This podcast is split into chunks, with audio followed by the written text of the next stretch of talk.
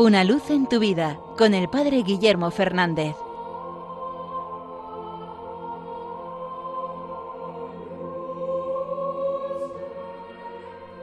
Saludos hermanos de Radio María.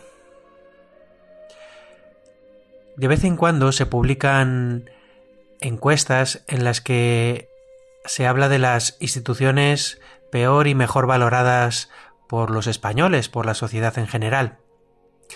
Y normalmente la institución peor valorada de nuestra sociedad es la política. Tenemos normalmente una muy mala imagen de los políticos. Pero si uno se para a pensar qué es lo que más nos molesta, seguramente sea que prometen cosas que luego no cumplen. Algo así como lo que Jesús pudo achacar a los fariseos. Dicen y no hacen. O muchas veces hacen lo contrario de lo que han dicho o han prometido. Por eso no tenemos confianza en ellos. Creemos que su palabra no vale. Si aplicamos esto al ámbito de la fe, vemos dónde está el motivo de nuestra esperanza, de la esperanza cristiana, y es en que Dios sí que es fiel, en que Dios cumple sus promesas. Durante este tiempo de Adviento, si os fijáis, en las lecturas de la misa siempre está esta tensión. La primera lectura, normalmente el profeta Isaías, nos hace las promesas de Dios. Dios que promete que consolará a su pueblo, que vendrá a rescatarlo, que hará un camino en el desierto, que hará que lo que parece estéril de fruto. Dios promete.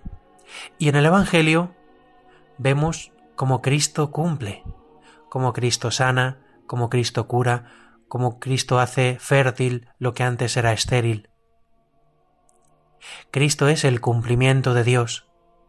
Todo lo que Dios ha prometido, Cristo lo ha realizado. Cristo lo ha hecho realidad. Y por eso nosotros podemos esperar en Dios.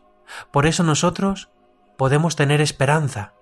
Porque aunque parezca que todo va mal, aunque parezca que nuestra vida es un desastre, aunque parezca que es imposible que nos convirtamos, que venzamos este pecado, que superemos esta dificultad que estamos pasando, podemos recordar, Dios es fiel, Dios cumple su promesa y Dios ha prometido que me dará vida, Dios ha prometido que me dará la vida eterna.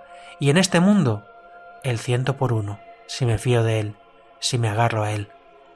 Esta es la esperanza del adviento, no la esperanza que nace de mis fuerzas, sino la esperanza de que mira al Señor y sabe que Él es fiel, que lo que ha cumplido lo ha prometido, que lo que ha prometido lo cumple siempre. Por eso podemos esperar en Él, por eso podemos confiar en Él, por eso podemos vivir el adviento como tiempo de esperanza. No hay nada que el Señor no pueda transformar con su poder. Vivamos así estos días de espera, sabiendo que el que viene llegará sin retraso. Una luz en tu vida con el Padre Guillermo Fernández.